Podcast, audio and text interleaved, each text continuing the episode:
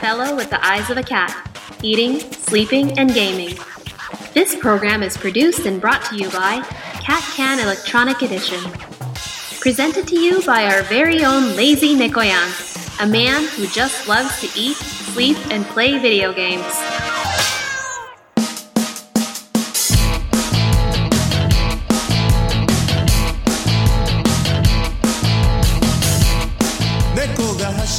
おはようございます。猫んです。始まりました。猫目なあいつですね。第30回。ということでですね、まあ今回はですね、もう、ペルソナ5について話そうかなと思ってます。まあ、ついてって言ってもそんなね、ペルソナ5を掘り下げてお話しすることはできないんですけど、まあまあ、それはですね、本編の方に行ってからということでですね、今日もお付き合いよろしくお願いします。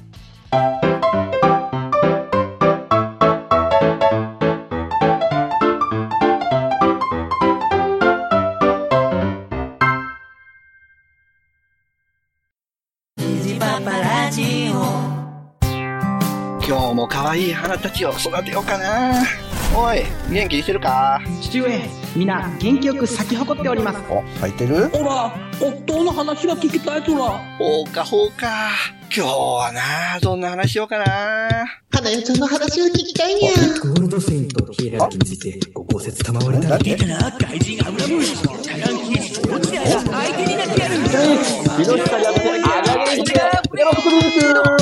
ああ、もう、お前らうるさいわ、もうほんまに。出荷じゃ、出荷じゃ。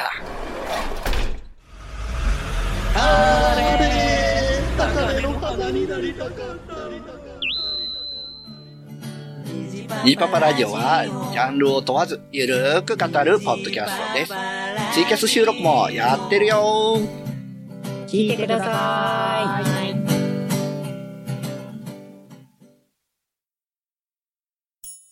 食べて眠ってゲームして。猫アン電子版プレゼンツ。猫アンの猫目なあいつ、あいつ、あいつ。はい。ではですね、なんで今回ペルソナ5にしようとしたかっていうと、春アニメで、今回4月からですね、ペルソナ5のアニメが始まりました。ペルソナ5、2話まで放送されたんですけど、さすがにアニメを見るにあたって、ゲームをしないとなと。ふんだんにね、ネタバレが含まれてるはずなんで、ゲームも一緒に進めていかないのとなぁと思って始めました。ゲームはですね、2016年の9月15日に発売されてます。アトラスからですね。プレイステーション3とプレイステーション4から発売されてまして、なんかさっきね、ちょっと公式サイト見てたら、もう全世界で200万本以上出荷って書いてあったんで、ね、最近のゲームでね、ミリオン売れるっていうのはめったにないですよね。モンハンだったり、あとは、ポケットモンスター。ドラクエも出たらミリオン突破するのかな？それと FF。あんまりそれ以外ではこう思いつかないですよね。で、それがこのペルソナ5では突破をされたということでした。前作のね、ペルソナ4は2008年の7月10日だったんで、まあ大体10年、8年ぐらいですかね。8年ぐらいで発売されたんですけど、まあね、やっぱり大人気で、現在でもね、値下がり全然してないんですよ。中古価格でも5000円ぐらいするんじゃないかなと思うんですよね。で、それを私は去年のちょうど今頃、5000ちょっとで買って、プレイしないで積んでたんですね。ま実際にこのゲームがね、プレイされなかったかっていうと、そうでもなくて、自分の職場の後輩ちゃんにね、ゲーム貸したわけですよ。で、その、まあ、女性の方なんですけど、RPG は今までやったことがなくて、で、FPS がもう大好きと。お父さんの影響で FPS が好きになったそうなんですけど、まあ、前回も、前回っていうかね、だいぶ前の回でも話したんですけど、まあ、その子に、いや、面白いからこのペルソナ5やってみなよと。自分やったことないけど、みたいなテンションでね、感じなんですけど、もうあれよあれよまでにね、ハマっちゃってね、100時間以上やってクリアしたと。そこまで面白いこの作品。やらないわけにはいかないだろうと。去年の8月ぐらい思ってたんですけど、実際そこからいろんなゲームが出ちゃってね。まあ、ウイレ出たり、ドラクエ出たり、で、モンハン出たり、ゼノブレイド2出たり、スパロボ出たり、などなどですね。やる機会がなくて、やっとこのアニメが始まる段階でのプレイに至っています。内容はね、本当に全くわかんなくて、今回はなんか、怪盗団なんですかね。で、ちょっと見たらね、舞台はやっぱり高校みたいで、高校生。3も高校生なんですよね。で、4も高校生で、2も多分高校生だったのかな、ペルソナ2。なんか昔月刊ジャンプでね、漫画化されてたと思うんですけど、いつの間にかね、すぐ終わっちゃって、あんまり読む機会はなかったんですが、だから実際のところ多分ペルソナ2ぐらいから私は、まあ、プレイしたわけじゃないですけど、触れてきたような気がします。3もね、プレイはしてないです。情報として持ってるだけで。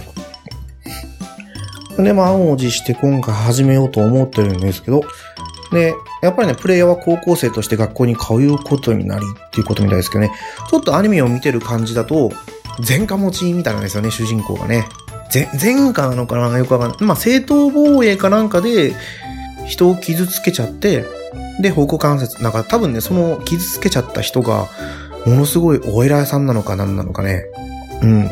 女の人が助けてって言ってたからね、助けてあげたのに、なぜか女の人も助けてくんなくて、傷つけちゃったみたいな。で、転校してった学校で、この物語が始まっていくと。今回も多分ペルソナで、敵はシャドウだと思うんですよね。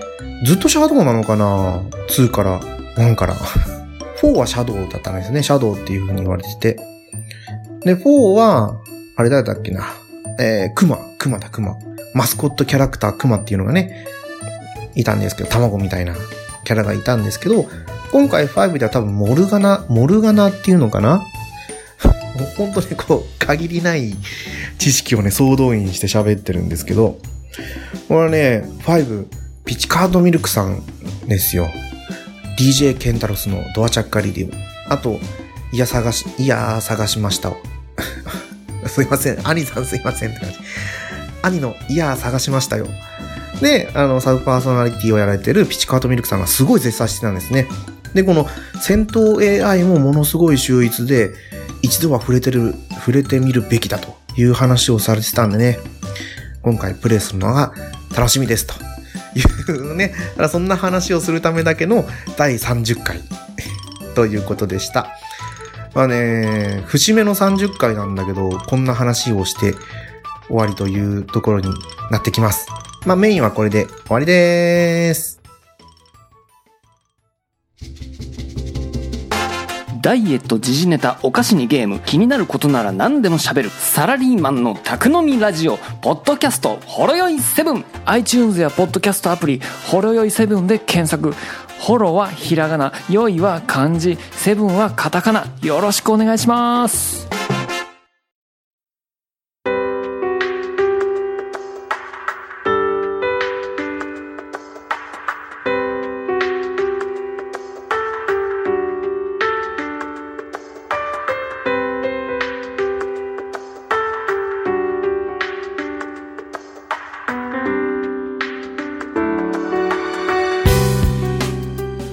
エンディングです。猫目なあいつではお便りお待ちしております。ツイッターで、ハッシュタグ、猫目なあいつでつぶやいてください。猫目なあいつは番組の綴りと全く同じなので。はい。オープニングね、本当にはしょってはしょって始まっちゃったんで全然喋ってないんですけど、っていうか、第29回の収録から、本当ね、何日だろう。2日3日ぐらいしか間隔が空いてないので、まあそんな喋るネタはないと。まあ、悲しきかな。娘がね、なぜか、パパ大嫌い。パパ大嫌い。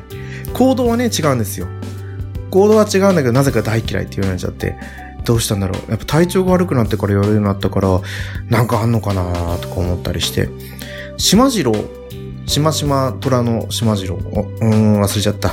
ね、もう昔からやってる島次郎、ベネッセのアニメなんですけど、この島次郎のね、お父さんが、シャンプーを変えた、あの、なんだろう、ギャッツビーとかね、こう、さっとする、スーッとする成分が入ってるシャンプーを使ったら、花ちゃんが、やっぱ嫌いみたいな感じの言ってたんで、なんかあるんでしょうね。うーん、ちょっとその原因がわからないですけど、もうね、ショックですよ、ショック。でもこれにもめげずね 娘を愛していかなきゃなと思ってるんですけど、まあ、そんな親バカの話で今回は締めさせていただきたいと思います。それではですね、次回放送でもお会いいたしましょう。エンディングは B 型さんでラケットロックス U です。聞いてください。またねー。